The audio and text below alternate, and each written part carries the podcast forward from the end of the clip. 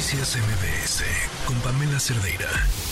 Este martes el presidente Andrés Manuel López Obrador arremetió contra algunos líderes de opinión y periodistas que dijo se sienten tan importantes que no pueden ser controlados por sus medios de comunicación. Esto bajo el argumento, dijo el presidente, de que son independientes. El presidente López Obrador habló de líderes de opinión que, según sus palabras, desprestigian al periodismo. Habló también de manipulación. Frente a qué estamos, en la línea telefónica tenemos a Jorge Israel Hernández. Él es especialista en temas de libertad de expresión. Jorge, ¿cómo estás? Buena tarde. Oscar, buenas tardes. Feliz año para ti y para tu audiencia. Feliz año, Jorge. Oye, pues qué manera de empezar el 2024. ¿Cómo viste las palabras del presidente López Obrador esta mañana? Pues mira, Oscar, retomo tu fraseo, una más. Y es que el tema eh, en la relación, digamos, de la verbalización del presidente de la República en función del ejercicio periodístico, sobre todo aquel que genera una opinión o investiga temas que ponen en evidencia situaciones de presunta corrupción o de otro tipo de ilícitos dentro de la Administración Federal, le resultan incómodos y hay una constante en los últimos cinco años en donde el presidente de la República utiliza esta narrativa para exponer, para estigmatizar a ciertos periodistas, pero esto no puede leerse en el vacío, tiene que leerse en un contexto en el que lamentablemente México es uno de los países a nivel global, ojo, países que no están en conflicto armado declarado, esto es que no hay un conflicto interno, una guerra civil, una guerra, en donde resulta que el ejercicio periodístico es de alta violencia o alto riesgo para quienes lo ejercen.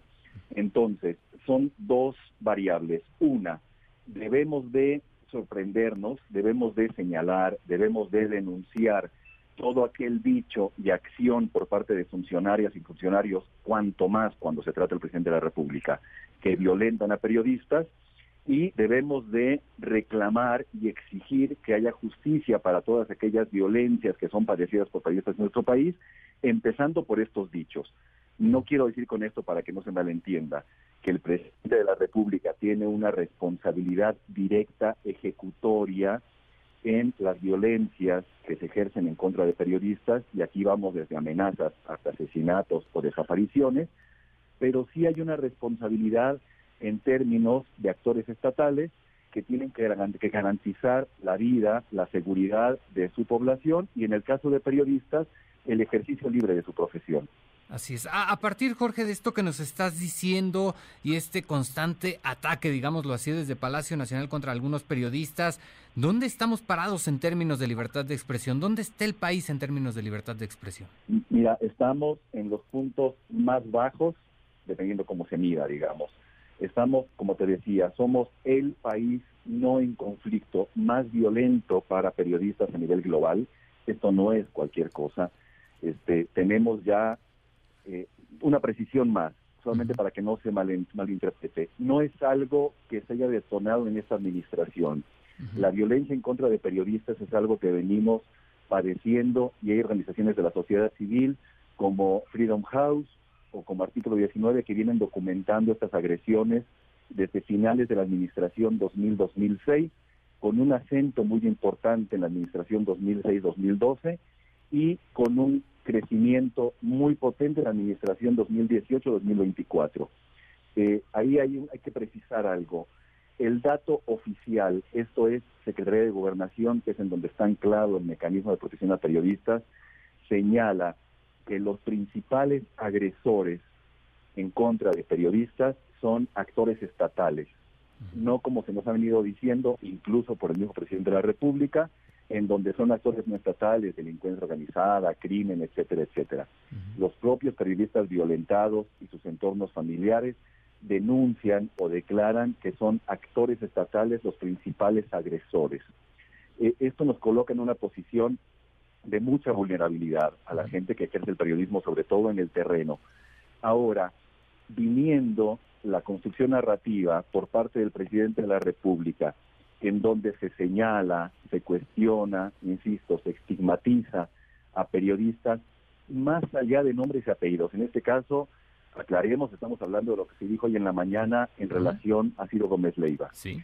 Pero más allá de nombres y apellidos, o más allá de la línea editorial planteen medios y periodistas, no podemos permitir que en una dinámica que aspira a ser democrática haya señalamientos o calificaciones del ejercicio periodístico. ¿Quiénes son periodistas buenos? ¿Quiénes son periodistas malos?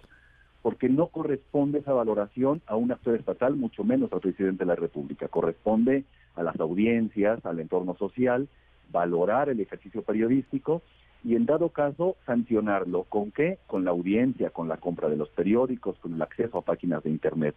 Pero no es a los actores estatales a quien les corresponde evaluar el ejercicio periodístico, en tanto son sujetos del escrutinio periodístico como tal. Eh, Jorge, eh, ¿hay ya un retroceso en materia de libertad de expresión en México o estamos frente a ese riesgo de retroceso? Existe ya, existe ya desde hace podríamos decir, 10 años. ¿Por qué? Porque los actores que ejercen violencia en contra de periodistas tienen un objetivo concreto, que es silenciar. Y entonces pudiéramos detectar ya que desde hace años, de años a la fecha, hay agendas que difícilmente se atiendan o se, atienden o se abordan periodísticamente hablando. Eh, hay estudios muy claros y con buena metodología que nos indican o nos dan indicadores que nos hacen pensar que aquellos temas de investigación periodística en donde se denuncian actos de corrupción por parte de actores estatales, y aquí hablo de distintos niveles de gobierno, municipal, estatal, federal, eh, vinculados con la corrupción, o actos ilícitos de actores estatales vinculados con delincuencia organizada o delincuencia en general, son aquellos que son más proclives a ser violentados violencias que van desde las amenazas, intimidaciones físicas, hasta el asesinato, que provoca consecuencias muy serias en el entorno del periodista, pensemos en sus familias o en su entorno social, pero que también tiene un impacto en la calidad y de la información que recibimos como sociedad y en los temas que se abordan. ¿Cuál es el estatus? Hay temas que en ciertas zonas del país ya no son atendidos, ya no son investigados, ya no son reportados por los medios de comunicación por un miedo justificado. Digamos, hay, hay una estadística suficiente que te hace pensar a ti como periodista que en ciertas zonas del país, si abordas ciertos temas, este, te colocas en riesgo. Entra, entra ahí la autocensura, Jorge, que no es lo ideal, ¿no? Autocensura plena y para la audiencia que nos escucha ahora, que podrá decir qué tiene que ver eso con lo que dijo el presidente de la mañana, bueno, es que lo que dice el presidente, que pareciera ser inocuo, inofensivo y dirigido específicamente a alguien con nombre y apellido, lo que sucede es que legitima una crítica desde la autoridad estatal a actores periodísticos. Esto es un presidente municipal, un jefe de policía, un gobernador o una gobernadora, escucha al presidente decir lo que dijo y se siente legitimado para ejercer ese mismo tipo de discurso a, en su propio nivel de terreno, digamos. Y esto genera consecuencias. Qué, qué, qué delicada la situación. La verdad es que de repente parece que no dimensionamos la situación en nuestro país. Pero bueno, veremos, veremos si esta situación puede mejorar en los próximos meses, en los próximos años, en los próximos días. Jorge, te agradezco mucho. Muy buenas tardes. Oscar, mil gracias por todo y un abrazo muy fuerte. Noticias MBS con Pamela Cerdeira.